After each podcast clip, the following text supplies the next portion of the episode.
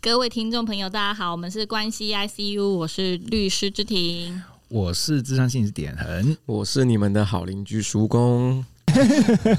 新年快乐，大家新年好！今天是初四哦，大家听到的时候可能已经不是了，但是呃，这个以我们华人传统过节来说的话呢，到元宵前都算算过年啦。那今天呢，我们很特别，我们要来录我们这个就是新年特辑。然后这新年特辑呢，我们依依然的邀请了我们的关系 ICU 之友黄英学姐。好，那现在呢，因为叔公正在吃肉质哦，因为像我们满桌的通通都是那个你知道年菜，不那个年货年货，大家的年货，对对，大家年货。对，然后我们就一边吃一边进到我们今天的主题啦，希望可以把这个欢乐的过节气氛带给大家。听说那个芝芝一早来非常气愤呢，对，这一定是要优先关心的，但不用想就知道让芝芝气愤原因是谁，应 应该是叔公吧？就是 大家都知道，跟我讲话就直接讲就好。啊，我们吴大心理师也深深知道这一点。啊，他认识你都认识多久了？对，然后他就讲了好几次说啊，跟芝芝讲话真的要直接讲哎，然后以后芝跟讲话跟芝芝讲话不用这样拐弯抹角，跟芝芝讲话讲这个，他已经讲了数十次，所以他一定知道跟我讲话要直接讲。然后他昨天晚上他就传传讯息跟我问我说，今天亮亮会不会出现？然后我就觉得这句话很很诡异啊，你应该是接着要问说，要要接着说你有有。要做什么事情，所以问我亮亮会不会出现嘛？就他迟迟没有第二句，我就问他说：为为什么要讲？为什么这么问？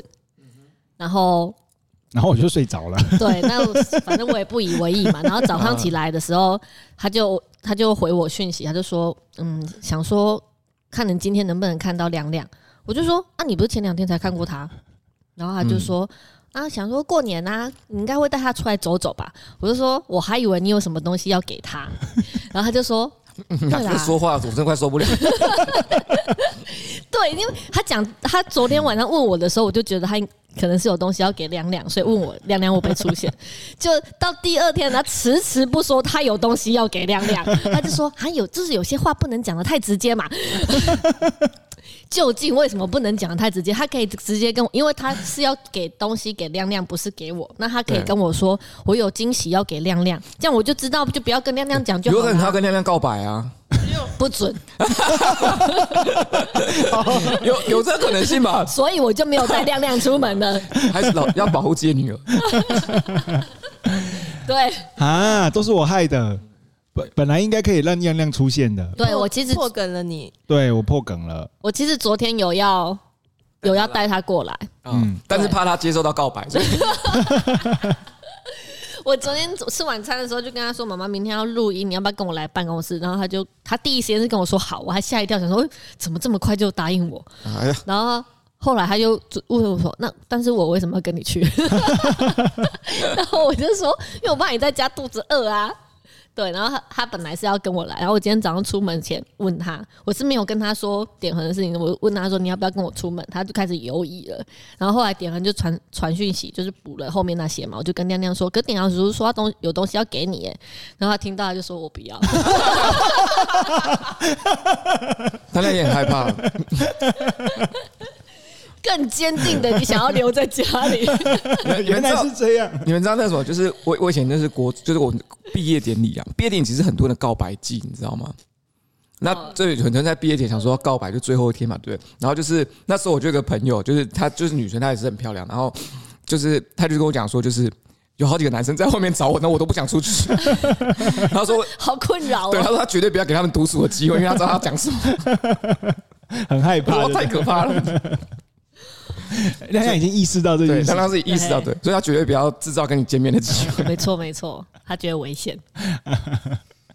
好，那怎么办呢？所以点人到底要都讲到这个地步，你不澄清一下吗？还是没有啦？大家真会以为你要告白啊？就是我们要包红包给亮亮啊，对，就觉得我们应该要让小朋友感受一下，就是过年的气气息，你就会感受到危险了。对。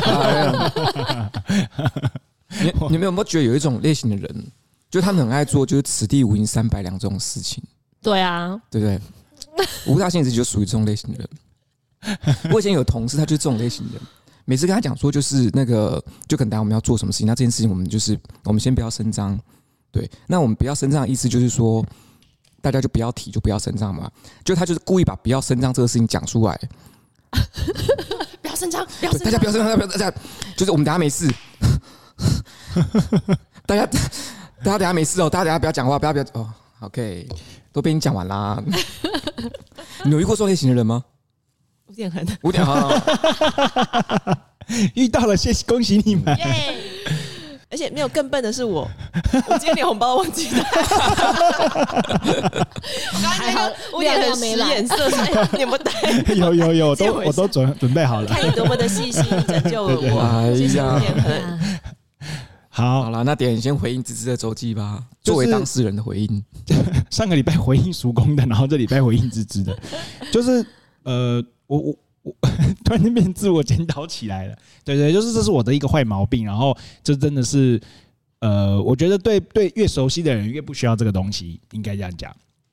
回应给芝芝的就是，越熟悉的人呢，应该可以越放轻松，然后越不用在意这些事情，然后这些事情应该要留在不熟悉的人身上，就是这样子就好了。好，嗯，芝芝觉得。他说出来做得到的几率大概是，我们等看看明年。哦，不用明年呐，不用明年，下个礼拜就好了。嗯，你看学姐对我多有信心。学姐是无条件正向关怀。没错，我分享完了我的生活琐事。嗯，那点恒呢？嗯，你们不是应该要先评论一下？哦，对，忘了。对对对，我 因为我刚刚讲太多话，想说 评论过了。就是那个叔公也很常遇到这种很喜欢此地无银三百两的人，然后我觉得我现在在以前认识这个人的时候，还跟他讲说，你不要此地无银三百两，他还跟我讲说什么是此地无银三百两，跟你合作是我的错，我觉得有点，我觉得有点很要哭了，大家一开年就这么的炮火猛烈，没有，应该是心如死灰吧。之类的，心如槁灰，嗯，对对对，心如倒灰，心如倒灰也可以 啊。对，好啦，对。不过不管怎样，就是点还是非常棒的。嗯嗯。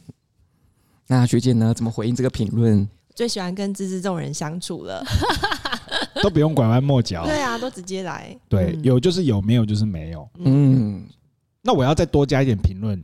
点很老师，就是因为我我觉得我是同学的日记已经没空间，没有没有，老师再多写，写满了，老师再多写一半，老师还贴便条纸在后面，因为我家我的家族就是很爱这样啊，就没办法，就是这种东西对我来说就是一个很大的就是压力，我就会觉得说这个没有做的话，等一下就会被人家说闲话啊，等一下谁谁又要在背后说你怎么样怎么样，然后这件事情就给我很困扰，所以可是其实就发现你越的用的越复杂，就是越没有什么好处。干脆就是干脆一点这样子。可是我我也会碰到这种状况啊，就是因为就是太多人了嘛，所以都会说不用包不用包。但是比如说对方我要包给对方的小孩，大人说不要包，可是那个是我要给小孩的，嗯，所以他跟我讲不用包，对，你就说干你屁事哦，要不要给你？用不要给你？你想你干嘛？干你什么事？嗯，对。但是当然，小孩如果收到了。到我手上，我要怎么处分他又是 另外一回事。对，但是也会遇到说我们讲好就是互互相不包，也会有这样。对，所以我我觉得看状况，哎，就是嗯，你你觉得困扰的那件事情，我觉得你太困扰了，真的太困扰了，对不对？你知道我以前在家族里面就发生一件事情，然后这件事情还为此就是跟我妈妈就是大吵一架。就是有一年，我就上台北。哎，这是你的生活琐事吗？不是，你要慎选哦，你要慎选你分故事的时间。但但是今今天不是在讲过年的事情吗？嗯，没有啊，过年有没有过年的话题？过年的话题，所以搞不好大家你可以带到。可是我的生活琐事比这个好听哎。好，那你先讲。那你讲生活琐事，对。我们等下再开红包的话题。嗯，好好好。啊，那那大家都评论完了嘛？嗯，对，因为你你又拿你又把周记本拿去评论啊。对对对。你什么时候把自己的周记本还人家？还 你还你。对，好啊。所以那点恒呢？好，就是呢，我初二的时候呢，就跟着我全家人，就是我家族的人就来高雄，然后我们就一起出去玩这样子。哎呀，然后我有一个小外甥，然后他就他就是很可爱，非常的活泼，然后也都不怕生，大家都跟他玩这样子。然后呢，有一有一我妈妈就跑去问他，就是说，就跑去问他说，就说，哎，你你你在干嘛？他就说他他陷入一个深思。他说为什么？他就说因为小姨婆，就是我最小的阿姨，问他说，他觉得舅舅里面谁最帅这样子。好为难哦。对，没有他为什么要这样啊？嗯，没有，呃，对，这这个问题好像好，不要这样。好，反正过不久，他就他就思考了很久，然后我就我也就蛮好奇这个答案的。结果后来，因为你你作为舅舅，你很好奇这个答案。对对对。哦、然后结果后来就被就我哥哥就跟他玩的时候，就问他这个题目，就就就问他说：“那你答案是什么？”这样子，然后我就荣登了我。外甥的第一名的帅帅舅舅，哎，哇！为什么他是这个表情？大家看看黄英是什么表情？他觉得我是最帅的，然后他说我哥哥是第四帅，只有四个舅舅而已，所以哥哥是最不好看的。如果如果那个这个外甥是外甥女的话，就代表说他需要多见见世面，不然他以后会很容易被骗。所以这个是叔公的评论。对他要马，如果说今天是外甥女，如果说我在旁边看到这东西，我马上带外甥女去外面见一些。其他帅哥，就是要打开他对男性的男性的视野，不然他未来求偶可能会遇到困难。还好他是男的，对，还好他是男的，男的随便。这是什么？这个性别议题浮现。好，我生活琐事说完了，可是我真的比较想说刚刚那个，等一下有机会再跟大家讲。嗯嗯，可是你感觉你很想说现在这个啊？对 对，这因为这这个毕竟颜值高也是一件值得开心的事情。好，来学学姐立刻接着回应他，恭喜啊！没有，我觉得小小朋友就是看人帅不帅，可能是因为他们你知道小朋友比较矮，然后大人比较高，他其实都会用仰角看大人，可以这样看到双下巴，所以其实看不太到大人的全貌。有时候看的是一种感觉，可能他觉得哎，这个九九是很亲切，对，还人还蛮好的。哦，对，我觉得这我觉得这是一个很重要的向度。没有有有一个很大很重要的原因，其实其实是就是小朋友的审美的发展其实还不健全。他应该觉得好玩吧，跟这个舅舅好玩。对，他对帅的概念不是很清晰。哎，之前不是有一个电影，就是那个情人眼里出西施，就是只要这个人人很好，他就会把他看得很漂亮 很漂亮这样。我觉得小朋友可能还保留这种眼。哎，那芝芝呢？芝芝怎么回应点？嗯，我会首先我会比较担心这个小孩他的。心理创伤，他会不会？我我不是只说点和外表这件事情，我是只说他会不会对于过年，然后大人都要问他，就叫他选择这件事情，造成他的创伤。对，这是转好硬哦，这是转有够硬。大过年的嘛，我们总是要讲一点好听话。但是我能理解你这话背后的意思呢。没有没有，你想太多了。对，就是不要叫小孩做选择，尤其是不我诶。这样又要讲我自己的周记。我小时候最讨厌的就是一群人的时候，然后就被叫来跟同年龄的小朋友背对背比身高。哦哦，对，还有这种事情？有有啊，你没有？我都比体重啊，没有输过。体重赢的耶？对啊。他说一米啊，接二十二十六公斤呢，有我都三十六了。记起来洗掉北半，小时候是蛮骄傲的，很骄傲，太可爱了。对，所以我觉得就是要嗯留意一下小朋友的身心状况。那学姐过年还好吗？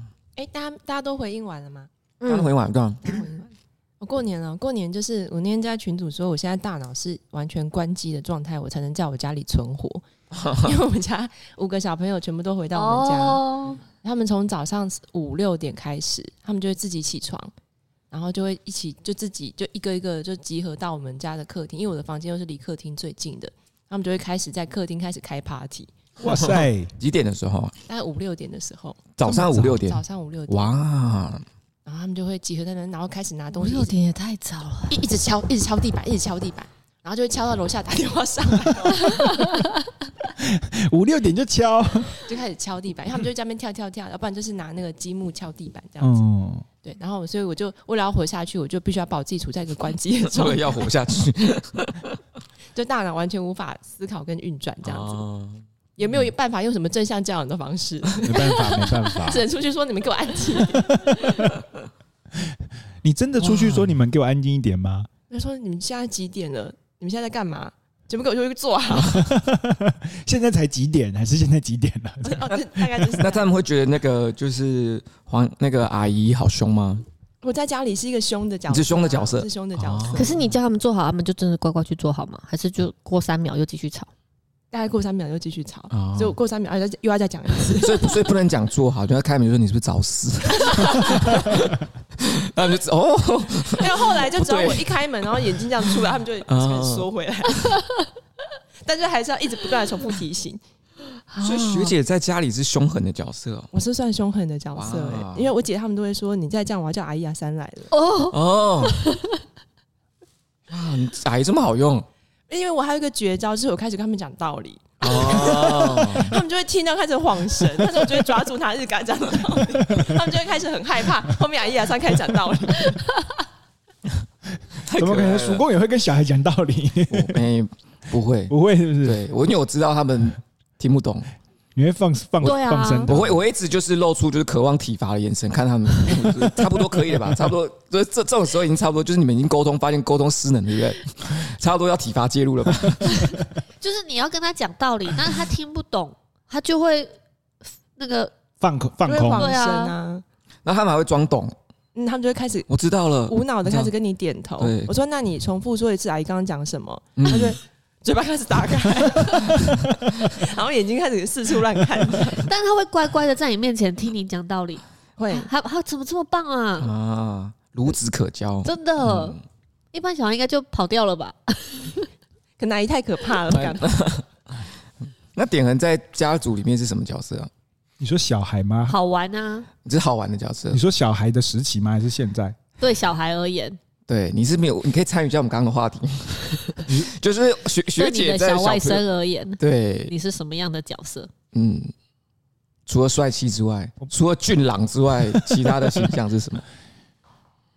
就是应该是就是他们的他们的妈妈会来找我这样吧？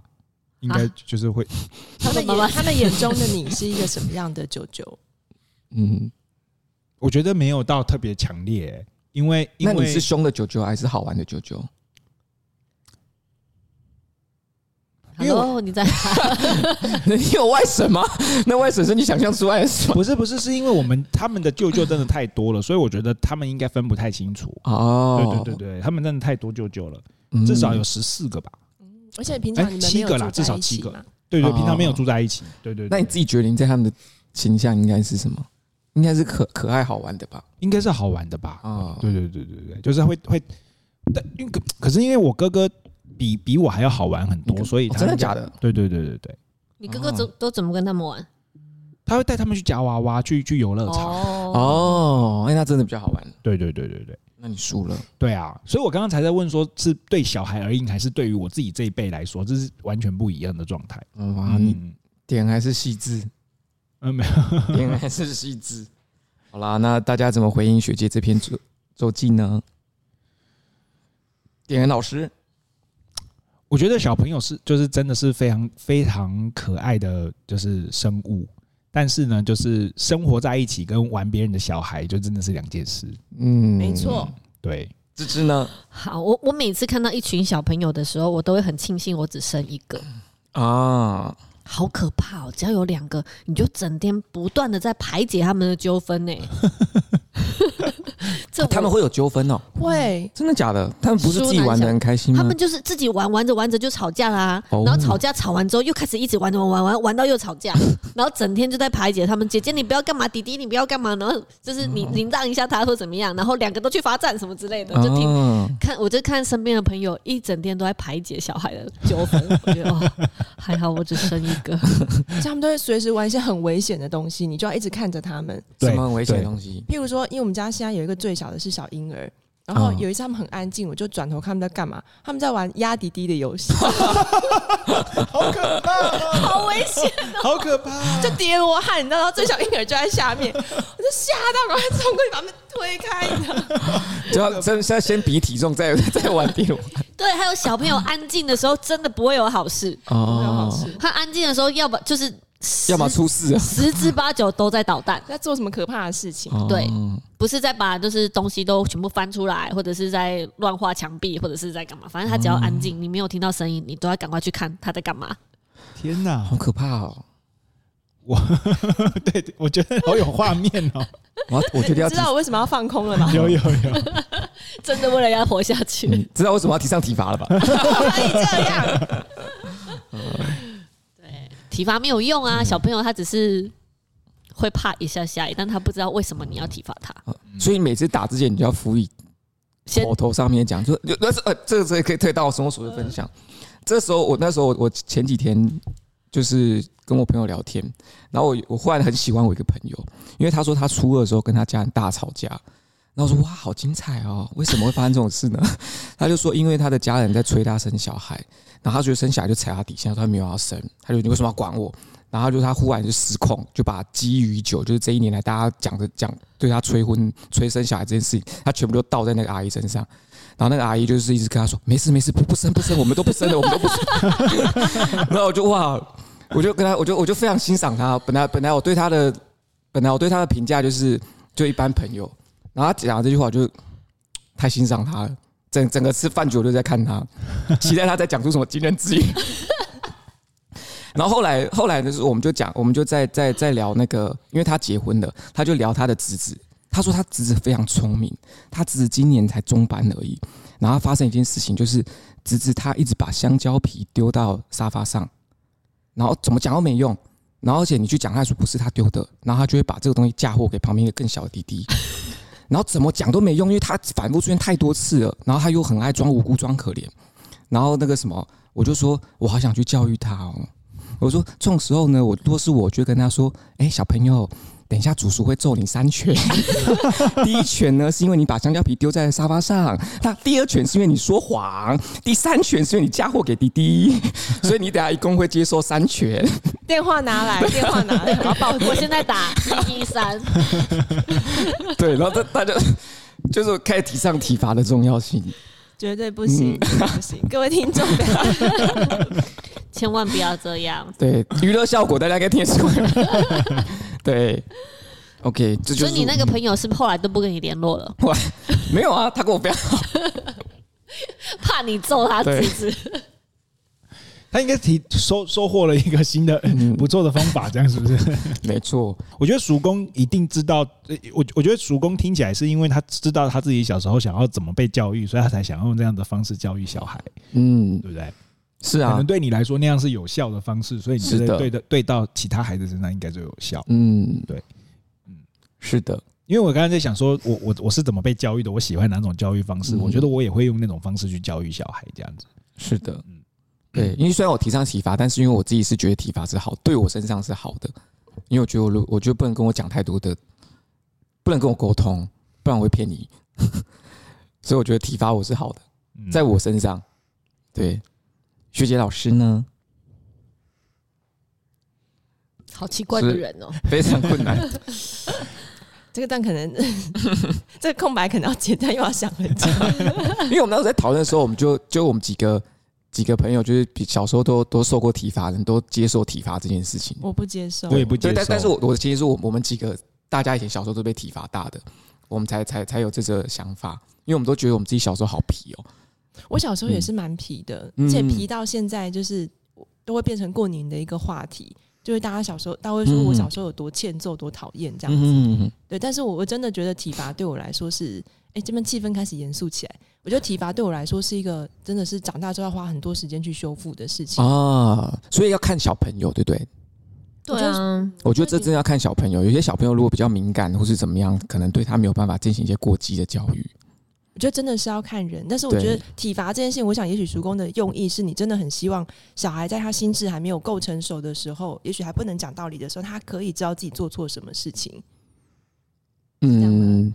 其实，哎、欸，我觉得这这只有代表一环，因为其实我觉得体罚体现的还有惩罚性，就是要让你知道是说，就是有一些事情它的后果是严重的。那如果说今天没有体罚，你在外面碰触到这些事情，它可能也会带来很严重的后果。那这东西不是体罚能够替代得了的。但你小时候如果说因为体罚你有一些紧张、一些害怕的话，你可能在以后就会不敢去触碰那些后果大的事情。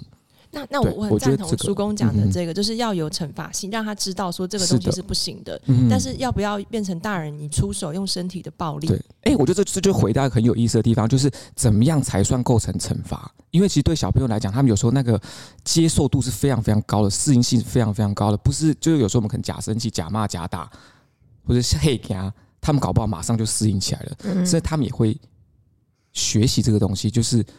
你只在吓我而已，嗯，我只要附和一下就好了。所以是不是，与其用你当下那个给他嘿，给他，倒不如让他有一个自然的后果，嗯，或者让他真的后面有一个长期的影响。对，哎、欸，对，可是我觉得这种自然的后果就是体罚。那那那你可以用其他的方法，嗯、不要用揍他的吗？就是惩罚啦，惩罚可以用惩罚的方式，嗯、例如就。呃，不让他玩什么东西，或者是玩具就收起来，一样让他觉得很痛苦。对对对对对。可是不是用身体暴力去对待他。嗯，对。因为我觉得这是很有意思的讨论哦，就是嗯，因为这是这是不一样的教育的观念。那我相信大家可能在不管在家庭里面，或是在那个夫妻之上之中，也会很常出现这种关于教育理教育理念的讨论。就刚才刚刚什么样构成惩罚这件事情。这都是很有意思的。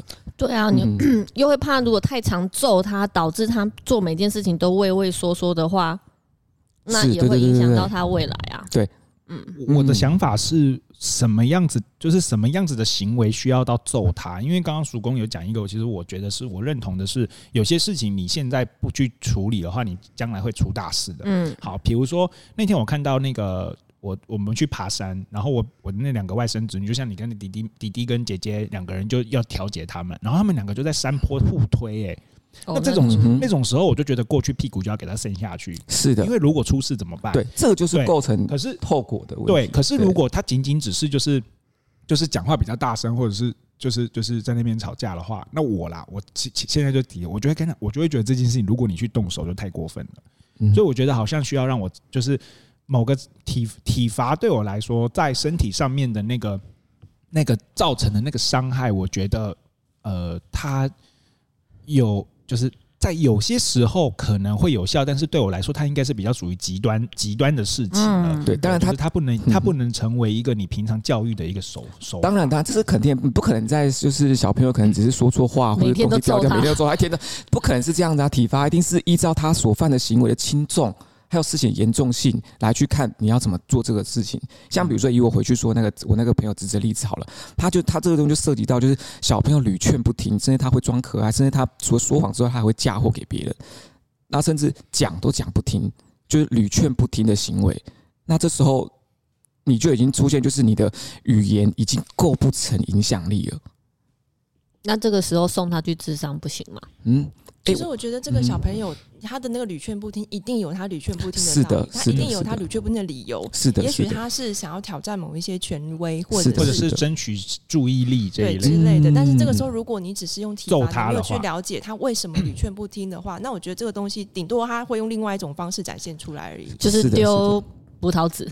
在鞋子里面之类的，嗯，对，我我觉得这是有可能性发生的。这就是我们在说的那个，就是你惩罚只是消除某个行为，你不能养成某一个你希望它发展出来的样子。没错，是的，是的，是的，是的，对。而且我觉得还有一个很重要的是，其实我觉得很多人在体罚的时候，他没有分清楚，我是想要这是一个我教育的手段。我是理性的选择去做这件事情，还是我自己的情绪？对，还是我自己在发泄我的情绪？对，这就是回到芝刚讲，就是有时候就是取决于我们自己的目前的情绪状况怎么样。嗯，对。那我我我会觉得刚刚那个东西又从就是惩罚只能消除他某种行为，不能消消除他核心的那个原因。嗯，对。可是这个东西如果在他的核心的那个原因，它是需要养成的。但在此之前，他可能这个行为会反复出现。那惩罚可以在一瞬间，甚至当下让他知道后果的时候，他可以立刻制止这个。有可能产生更严重后果的行为，比如说那个在悬崖上互推这件事情，他可能背后有其他原因存在，对。但是你如果说你今天不让他知道这个事情的严重性的话，他可能假设他就算转换或是干嘛，他可能下次就出大事了。嗯，所以我觉得惩罚是有它的必要性，那这当然要取决于小朋友的个体差异。嗯，对。因为像我自己，我那时候自己很凉，就像我跟我另外朋友，我们俩就是非常支持体罚。然后那时候刚好也是也有一些，就是很喜欢很喜欢很想要，就我有个小我有一个朋友，他是想生三个小孩的，他就是不能支持，他就不觉得体罚是可以的。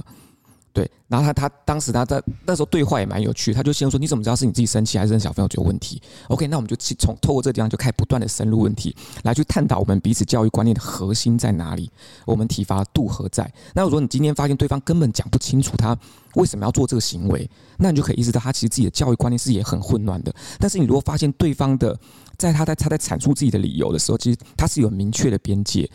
那你甚至知道他在他这边在展现他的行为，那你他也知道他尺寸分寸可在。那我觉得这种方式就是可以进行一个理性的沟通了。我没有完全不认同，但我也没有完全认同这件事情。是的，是因为大人他会说我知道我在做什么，对，这也是很重要。其实他不知道小孩为什么要这么做。是的，是的，是的。我觉得更重要的是，我觉得你你身为一个。教育者，一个养养大一个孩子的人，我觉得你有一个责任，是你要去了解你的孩子到底现在为什么会做这件事情，不是只是想要把它修改成你要的样子。是的，是。哎、欸，其实我是完全同意这件事情，所以我们刚刚才提到，就是刚刚那件那句话才关键，就是惩罚是立修正他立即性的行为。嗯，对。但是惩罚过后，你要做些什么事情呢？你把他行为制止了，你要去做些什么事情呢？你需要去了解他了。而不是说你惩罚过，你无止境的透过惩罚来制止他，透过无止境的透过惩罚来制止他，而你完全不了解他，这是两件事情的。对，所以我觉得惩体罚这件事情，虽然我我我有我我会反复的提，甚至拿来开玩笑，但是不代表说我认为体罚是处理一切教育的根本原因，这不是。当然背后，我觉得背后的核心的逻辑我们是一致的，就是我们都知道我们要去理解小朋友，甚至我们要知道他核心形成原因是什么。但是我的。体罚的东东方式是在说，今天我们在施以惩罚的时候，如何让小孩子知道那个后果的严重性，让小孩子如何制止他当下立刻的那个行为，他不要再次发生了。对，因为我觉得我这概念也是从我自己小时候，跟我那时候跟我朋友讨论的时候，也是因为我们小时候真的太皮了，就是我们能活下来都有点点幸运，就是喜欢做一些危险动作啊，喜欢跳跳跳那个楼梯啊，喜欢干嘛？对，所以我就发现，就是这种这种时候，如果说你就是我楼梯都敢跳了，你还不打我，我就楼梯跳就这种很严重的事情我都敢做了。所以你如果打我，我才会知道这个东西真的哦，原来我跳楼梯的后果可能会这么惨。对我对我当时来讲，我觉得说，我现在去回回看的时候，我会觉得说我可能会需要这样子一个那个严重性的惩罚，才会让我知道，OK，那我不敢这么做了。因为我记得那时候我我们受体罚之后，就一瞬间就消。消除了那些自己以为自以为勇敢的不不良行为，对。但是我我觉得，就是因为这个东西，像我们刚刚其实虽然针对体罚这个东西在讨论，但是我们讨论的深入且复杂，而且大家讨论的是很认真的，对。所以这个东西其实呃不鼓励大家使用，因为。就是像它有很多的模糊性存在，大家可能是讲不清楚的，大家可能是完全不理解的。那在你还没理解的时候，那你不要用吧，因为你可能会造成其他不良的影响。对，所以我觉得大家在理解小孩子之前，也要先理解大家自己到底想用什么方式去教育你的小朋友。那这东西可以走入智商室，跟智商室一起好好的讨论，我觉得会是好的。嗯嗯哼，叔公有因为跳楼梯把腿摔断过吗？有啊，我的。我那时候跳，我从司令台跳下去，然后我的右手跟左脚就断掉了。从司令台跳下去，不是每个小朋友都会做的事情吗？我们司令台一楼高。哦，对，我那时候跳就就就就出事啦，然后就我爸就来载我，然后先揍你两拳，嗯，就是已经受伤了。没有这这种时候他就不会揍我了，因为他已经知道我已经得到教训，肯定知道后果，我不可能再跳那些东西了。但是我只是在跳司令台之前，我在我会跳楼梯，跳那个残障坡道，你知道。然后我妈那时候，我妈就一定会揍我，对。然后可是她的确揍我，我对在对我来讲，我现在去回看，我觉得她揍我的那个有点太轻微了，就是我不会，她不会让我构成害怕的感觉，就是对。然后反而是后面后续有有有一阵子，我爸开始揍我，我才知道我我是不是快死了？对，因为我觉得我觉得很有意思，就是因为我之前有一阵子不不交功课的。小时候有一阵子不交功课，但是我爸只要揍我，就说老师老师揍我，我妈揍我，谁谁跟我讲任何事，我就是不交啊。反正我交功课，我要写那么久，我累啊。你揍我，我忍一下就好了。后来我爸揍我一次，以后马上交作业，打到住院嘛？没有，就打到我隔天请假，我就马上就交作业，从此交作业，然后认认真真的回来，第一件事情写作业。然后我爸回来更认真在写作业，啥事都不敢做。本来是蛮想认识你妈妈，但我现在不现在更想认识我爸。可是如果用学姐刚刚的那个问法的话，就是小叔工会不会更希望有人来跟你讨论写作业有多重要？对，哎，可是对，这这就是我我我能理解，或者是说理解你不想要写作业的原因。哎，没有，我我能够理解这个那个，就是我们多透过言语的方式来了解小朋友是很重要的。但是以我的对我自己的认知的话，我一定会骗你。你不管跟我讲，因为我的核心是因为我懒惰，我不想写这个东西。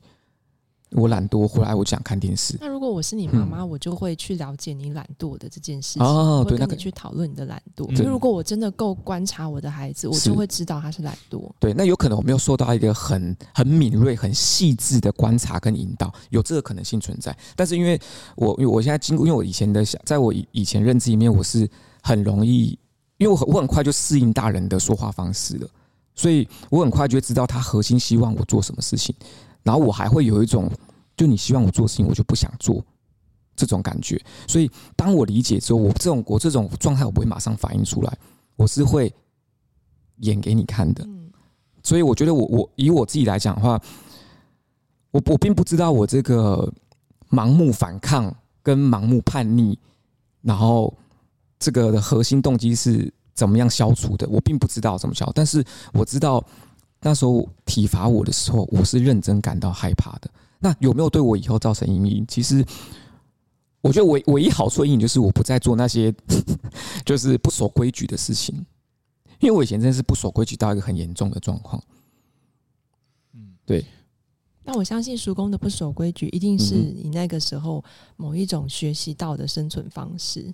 嗯，我觉得有这个可能性。所以我说，我说我刚刚讲的经验，就是可能我没有说过，就真的很细致，然后很很敏锐，然后也很有耐心的观察我。他可以看出我的所有谎言，看出我的所有伪装，看出我的所有掩饰，所有演戏。他也知道我在迎合他。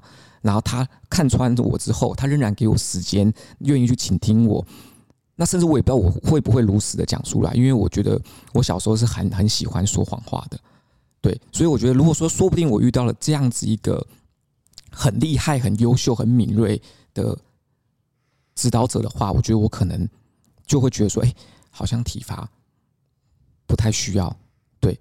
但是如果说今天从这个角度去看的话，以我小时候的状态，我要遇到那种人跟体罚我，其实体罚我是比较简单的，遇到那种人其实很难得的。我不我不确定现在智商师是不是都能做到这一块，我并不能够确定，因为有时候小孩子的伪装真的很厉害。我觉得不不管是怎么样，我们也不可能完完全全认识这个小孩啦，就是小孩的，然后他的个别差异还是存在在里头的。然后呃，我觉得教育一直都有很多的个别差异在里头。譬如说，我刚刚都在思考我自己小时候喜欢被什么方式对待嘛。但如果我被对待的方式现在重新回来看的话，也会有很多人说那样是我被我的父母亲情绪勒索。对，那。这样子的话也不见得是好的，但是它确有确实在我身上就有效。对，哎，我觉得这东西涉及到一个很很有趣的意思哦，就是如果说你就假设我们今天活到现在好了，我们一定也深受很多我们过去的影响，这是肯定的。那如果说我对我现在很满意的话，我一定会去回看我过去是不是有受到什么东西，把我一些关键性的恶习所改掉，一些关键性的个可能造成我未来一些不良习惯或是不良影响的。那些行为改掉了，我就去回看那些东西。那我自己也会去思考说，真正使我改变的原因是什么？所以我们会去进行我们过往经历的这样一个归纳。那我们可以判断出，好像，所以这我觉得这才会衍生出，就是我们觉得我们适合什么样的教育方式，我们进而变成我们好像有提倡这样子教育方式的倾向。对，因为这是过对于就是过往经验的归纳。那我觉得我自己是这样子的。那如果说假设今天点点可能在，因为毕竟刚点刚讲很重要前提，就是个体差异性是很大的，所以点恩如果说今天点恩成长到现在这个阶段，点恩非常喜欢现在的自己，觉得自己这个身心健康、非常稳定、非常平衡的状态。你从这个状态，你回去回看你那些关键性的变化，是因为什么东西而改变？那你如果说接纳现在的自己，那你去回看就知道哪些教育方式是对的，哪些教育方式不对的。但如果说你不接纳现在的自己的话，那你去回看，你就会发现是不是有什么变化？那时候形成原因是没有办法帮助你走到更好的位置的。对，我觉得这样子就是透过我们自己现在状态的回去回去归纳。我我我我我自己是托这种方式，我觉得这种方式还蛮有意思的。对，然后当然如果说这样子。经过这样子的一个总结之后，最后归纳出一个体罚，当然听起来是一个好像略微耸动、略微不经大脑思考的行为。那如果我们可不可以把体罚改成惩罚，不一定要用体的。对我，我，因为我我觉得刚我刚刚指的意思就是体罚，它只是要让惩罚的严重性拉高而已，它是惩罚的一种形式。那但关关关键是看这个关键就是还是在小朋友就回到刚刚点题说，惩罚是抑制当下的行为，对。那看他这个当下行为，透过是可以用到什么样的尺度来就停止了。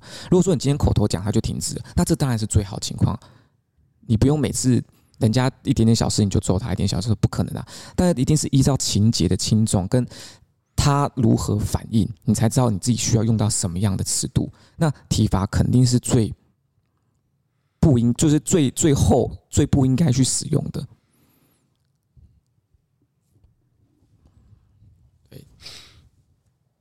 这是我觉得这是个非常好的状态，就代表说我们大家在认真思考这些事情，而且这涉及到我们大家一些教育理念的抵触。我相信，如果说今天任何家庭、任何夫妻之间在讨论教育的时候，都应该要进入到这种客观讨论的状态里面，而不是单纯的反应，就是你的教育没用，我的教育才有用，不是应该进入这种状态的。我有一个问题想问你，是的，想要我想要跳回到刚刚的话题，嗯哼，就是如果我发现他是懒惰的话，那怎么引导他呢？你说他是懒惰，嗯，做就是他就不写功课是因为懒惰，那我要怎么引导他呢？这是非常就引导他去完成他分内的事情。嗯，我觉得他还是要去学会去面对这样他不想做的事情。我觉得这个是需要学习的。嗯嗯。可是他学习多久呢？学习多久？如果万一他对对对，可是他这样，万一他今天整个整个高中三年他就在学习，你高中才教这件事情太晚。好，那假设国国小就是从小时候开始。就不断在教这件事情，然后但是他的学习就是很慢，因为他克服不了懒惰这东西。他一路在这在这在这摸索、承担责任跟承担自主学习这个阶段，他就要学习了九到十年。这时候他的黄金教育期就过了，他就没有考不到好大学，他那时候他就更没学学习到东西，他都在应付他的懒惰了。那可是如果说这个时候他今天假设他今天学习的去主动学习这个东西的根本原因不是因为他想求知，而是因为他害怕被打。但是这个时候他。反而把握他这个黄金时期，他考到了好的学校，但是他这个东西跟和学习的核心动机是不一样，他只是害怕惩罚，嗯，他并不是真的想求知，但是他把握了他的黄金学习时期。我觉得就算他没有想要求知也没有关系，但是我希望如果是我的小孩，我我会希望他感受到一件事情是妈妈有看到他，呃，在做这件事情的时候做得很好的部分，比如说有一个小孩他。可能他不想写功课，嗯，但是你知道他必须要完成这个功课。如果是我的话，我应该还是会尽量去鼓励他。譬如说，他有做到某一些事的时候，我是用鼓励的方式，就慢慢的去增加他完成这件事情的时候，他有一些成就感。但我没有那么要要求说这个年纪的孩子他要去有那个求知的欲望，因为我觉得这对那个年纪发展阶段的小孩来说不太可能。嗯哼，对，但是我会去肯定他。那你，你比如说，你今天有好好的坐在座位上，那我觉得你是一个很负责任的小孩，或是我觉得你，你有答应跟妈妈的承诺，是，就我们约好了某一件事，你有做到我们的承诺，那我很肯定这件事情。就这样一步一步的让他去，好像完成某一件事的时候，是可以有一个成就感的，或是看到他身上有一些很好的特质。我觉得这个孩子他自己会，我觉得人都有一种本能性的会希望自己是越来越好的。我不晓得这样有没有回答到芝芝的问题，因为亮亮现在就是这样啊。我就很明显知道他就是懒惰，对，所以他下课了就是看电，回来就是看电视，是的，玩周末就是玩手机，他就是怎样，他就是不写评量或者不练钢琴，是的，所以我就要去，我现在的做法是，比如说他这礼拜周末如果礼拜五回来有三科的练习卷要写。我就会帮他去分配，礼拜礼拜五晚上写一张，礼拜六白天写一张，然后你写完了才能去做你想做的事情。是，如果是我，可能会跟他讨论，诶，就是你为什么不想练钢琴？是你对钢琴没兴趣吗？嗯，还是你为什么不想写评量？是你觉得都会了吗？那如果考得很糟糕，你心里会有什么感觉？嗯，有可能跟他讨论这个。那如果他自己也其实喜欢弹钢琴，那我就会跟他讨论。那那时候是你不想弹钢琴是什么？会觉得很累吗？还是觉得很无聊？我会跟他，那你对你自己的期待到哪里？那我们就一起做到你的期待就好。你也不一定要真的变得很厉害，嗯。但我觉得至少你要符合到你自己希望自己达到的合理的一个期待，我们就一起做到这件事情。他现在钢琴就是已经有难度了，然后老师就是安排他五月去比赛，所以他就有那个压力。那但是他又会有瓶颈，就是弹到手会打结。嗯，那越有瓶颈，他就越不练，越不练你就越不熟。是对啊，所以他这个是不是？我觉得说小孩他就是会面对一件事情，是他必须要一直去面对一个他，我就怎么做就是不会一件事情。我觉得那个是一个挫折感。嗯，有他那个懒惰，其实是反映他去面对那个挫折感的时候，他很痛苦。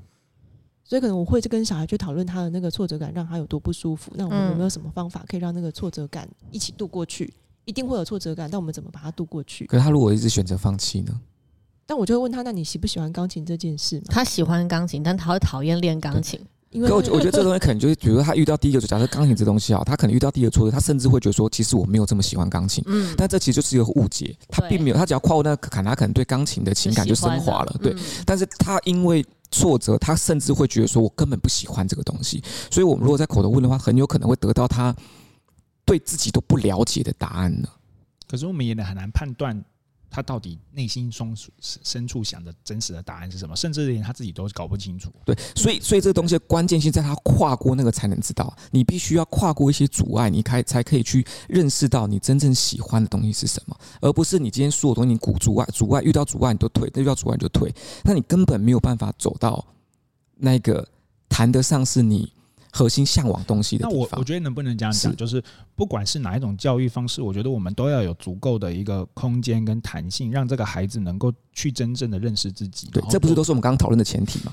对对对，就是去去让他可以做出一个最最终的决定，这样子。哎，可是我觉得这个决定是不是小朋友来做的，这个东西要三思。我觉得大人要这这个时候要引导小朋友，例如困难这件事情，人的本能反应一定是遇到了就会想要逃走。是的，但我觉得大人这时候不能太顺着小朋友。是的，对，你还是要给他一个 hold 住的一个一个东西，是我们还是要继续坚持，我们还是要继续练，因为跨越障碍。或者是忍受痛苦这件事情是人生很重要的一个学习，是的，所以我们要来一起面对这个挑战，嗯，但是不是一直逼他说你一定要达到某一个东西，你没有达到，你就是我就揍你，或是怎么样，嗯哼，我觉得这对小朋友来说是不一样的一个一个心境，可以这么说，嗯哼，当然，因为这就变就涉及到他核心担心的东西是什么？我今天学这个东西，我害怕是被揍，还是我学这个东西，我害怕是我责任没有履行？这这这跟他核核心核心就是核心影响他去做这个行为的原因是什么？是，我就就有，我觉得这这个就会，我觉得我们也要小心避免，就是最后是由我帮小孩子决定了他真实的样子是什么。所以刚刚才会跟说，那我们就要跟小孩讨论，你是不是其实是其实你是想要达成这个目标，只是因为你不会练，是因为你觉得每一次卡住手指弹的，就是很痛的时候，你会觉得很不舒服。对，你不是不喜欢这个东西，只是你不知道怎么去跨越这个障碍。那这时候大人就要出来陪着他。那我们怎么样去跨越这个你想要达到那个地方？可是你就觉得你卡在这里了。可是小朋友有时候会有一些状况，有有可能是像叔公刚才讲，就是说谎或者是呃隐瞒。但是我、嗯、我觉得有更多情况是小朋友他自己也不知道自己想要是的，是的。所以这东西其实刚点刚提的就是让小不能改变小孩原本的样子嘛，对不对？刚原话是这样吗？点恒。就不要去帮他做决定，可是我们他不知道他自己想要。甚至你如果说不帮他初期，你如果不帮他做一些引导，嗯，具有指示性的引导的话，他很有可能就顺应他的天性。那这种天性更更多的可能可能是涉及懒惰跟寻求安逸。嗯，有时候我问他为什么，他也答不出来，他就是不想。是的，嗯，我觉得在我听来，我觉得现在陷入了一个状况，就是。呃，不是陷入了，就是这边呈现了一个状况，就是我们其实不能确定孩子到底是什么样子的，可是我们又没办法相信孩子自己可以找到自己的样子。我觉得我刚刚听起来会进到现在这个状态里头。哎，这本这一直这一直都是存在，因为我觉得顺着小孩子的个体差异，他们其实并不知道，他们可能的确有些天赋存在，他们的确有些天性存在，但他们的天赋跟天性是应用在什么样的领域里面，他们可以得到具体的实践。这是他们不知道的事情，那我们需要给他们很多空间、很多地方去尝试。但是在他们尝试的这些过程里面，他们如果说因为一些挫折就退缩的话，他们没有办法得到适应的天性发展。所以在这个时候遇到挫折，我们要如何的去帮他开导，让他可以走到那个他可以真正去碰触、真正可以判判断什么是他所要的阶段的时候，这前面通通都是陪伴。那我们要陪伴多久？那我们要怎么陪伴他度过挫折？嗯，这东西才是很核心的根源，因为小朋友天性天赋存在，这是肯定的。但是适用于什么领域，他们肯定不知道，因为社会上经验多的是我们，我们才知道这个东西可能可以用在什么地方。对，就像就像那个，就假就假设数学能力好了，数学能力它可能可以用应用在教育上，可能可以运用在机械的计算上，但同样也可以用在诈骗上。嗯，所以是。所以这个领域的界定是我们需要强引导，甚至我们是需要让他符合一些社会的规范。我们必须要让他学习到规范是需要遵守的事情的，因为我们一开始一定不知道遵守这些东西。当然，我觉得对在教育孩子的时候，你不能只有爱，我觉得有爱是不是的，你一定要有规矩，你一定要有引导，嗯、甚至你有时候要稍微帮他盯一下。我觉得可以这样讲，是爱是理性的爱，不是盲目的，不是盲目的爱。对、嗯、对，所以我觉得那个在一个规则当中，一个很呃稳定啊，那个规则不是变来变去的，是的，一个很稳定，而且甚至你跟孩子都知情同意。的一个状态下的一个规则里面，我觉得里面就是陪伴，然后就是鼓励。我知道这样听起来很八股啦，但是我真的觉得就是陪伴跟鼓励。是听起来会很理想化，但是这这的确是本质没有错，因为这个陪伴跟鼓励，它中间还涉及很多识别的情况出现。就是如果说当当当小朋友，像我们我们并不知道我们鼓励的面向是不是对的，什么意思？假设他今天已经在说谎了。他今天已经在放弃一件事情了。假设他今天已经自己也因为挫折而混淆的很严重的时候，对，那这时候如果说我我们是应该鼓励他遵循自己的感受吗？还是说我们要鼓励他，你必须要更坚持、更努力？还是说我们要鼓励他，就是呃咬咬牙忍一下？就我们鼓励的东西到底是鼓励什么？这些东西都涉及到鼓励。如果是我我自己的话，以芝芝刚刚弹小朋友弹钢琴的例子，我可能会鼓励他，你再忍忍耐一下那个痛苦的那个练习的过程。比如说，他今天你我知道你妈妈了解你很痛苦，练这个东西很辛苦，而且很挫折，但是你今天忍着这个痛苦把它完成了十分钟，你这个钢琴谱你弹了两遍，那我就会肯定他说，我觉得你很了不起的是这件事情是辛苦的，但是你还是把它完成了。我就刚学姐讲到一个很大重点，让我想到一件事情。就学姐刚刚讲说，就是妈妈知道你很辛苦，但这个知道并不是口头上说的，就是不可以是小朋友这边练习的时候，你在旁边划手机，在旁边哈哈大笑看剧，而是小朋友在辛苦努力的时候，他发现转头看到妈妈，诶，他也在努力在自己的本分上，他也在做自己该做的事情。妈妈没有在娱乐，然后同时间转过来，诶，加油。宝宝加油！就是这时候就体验到身教的重要，身教跟言行的一致性，这对小朋友的体察才重要。就是这时候你讲出小朋友，我理解你的痛苦，小朋友才知道你是真理解。那时候小朋友他也可以理解你的痛苦，因为小朋友也看到，就是妈妈就是这么晚了还在那边努力工作。妈妈，妈妈你在忙什么？你跟他说，妈妈的报告明天就要交了，妈妈必须要在这时候完成，妈不能不做吗？不可以啊，这东西很重要的。他就知道为什么明天要教你，现在他在做，那这就更好。哎，这就更好，这就是再一次机会教育，自食恶果了。对，这就是再一次机会教育的时候了。对，因为我觉得我自己回去回看我过往的教育，也是因为我我爸妈的言行是不是一致的。对啊，所以我觉得刚刚学姐讲那个是很重要的，就是妈妈理解你，但这个理解除了口头之外，还有一个很重要的言行、身身体力行的实践。对。我觉得这是非常非常重要，所以以后划手机追剧都要偷偷来。没有，你要 你要在办公室里面皱着眉头划手机。很多人装忙都这样子，把手机放在书里面，然后皱眉头，奇怪了，这 哎呀，这啊好难啊。对。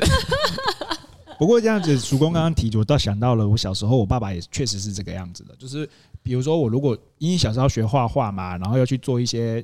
才艺啊什么的，然后去学，然后我爸爸妈妈就真的会问我说我到底喜不喜欢。然后像钢琴那些，我就真的跟他说我没兴趣，所以就没有去学。可是画画就有，然后我也会告诉他们说好累，我不想去。但是他们其实知道我喜欢，所以他可能就会稍微提一下，就是说他自己以前有哪些事情不喜欢，但是他也会去做，因为他喜欢那件事。那我觉得这个这个过程当中的那种就是互动跟教养，我觉得对我来说就是很一致的。我可以感受得到，就是说啊，爸爸在告诉我他怎么克服他的懒惰去做一件他喜欢的事。嗯，我觉得刚刚听起来会突然间让我带起我自己以前有这样一个回忆。是，对，我觉得这是很有意思。包括我觉得刚刚那一整段我们讨论都非常非常有意思。就是如果说听众敏感一点的话，听众可以从一开始的分歧点开始听，听到后面我们在某一个地方形成了共识。我觉得这个就是一个很好的关于教育理念或是什么样的价值观的。讨论的一个阶段，就是我们都需要经历分歧。那我们在这过程中，我们可能都要尝试的抛开自己的偏见，去尝试理解对方。那后续我们才有可能达到共识。对，我觉得这东西都很重要。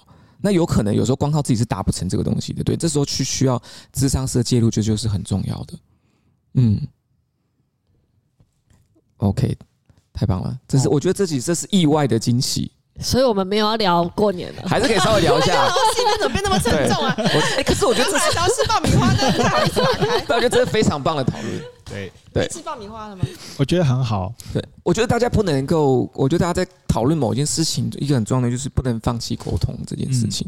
没有，我从来不放弃沟通的。但是你不尝试理解对方，你这是重点，你这是也是核心根本。欢乐的时光总是过得特别快，我们上集就进行到这边，请大家期待我们的下集喽，拜拜，拜拜。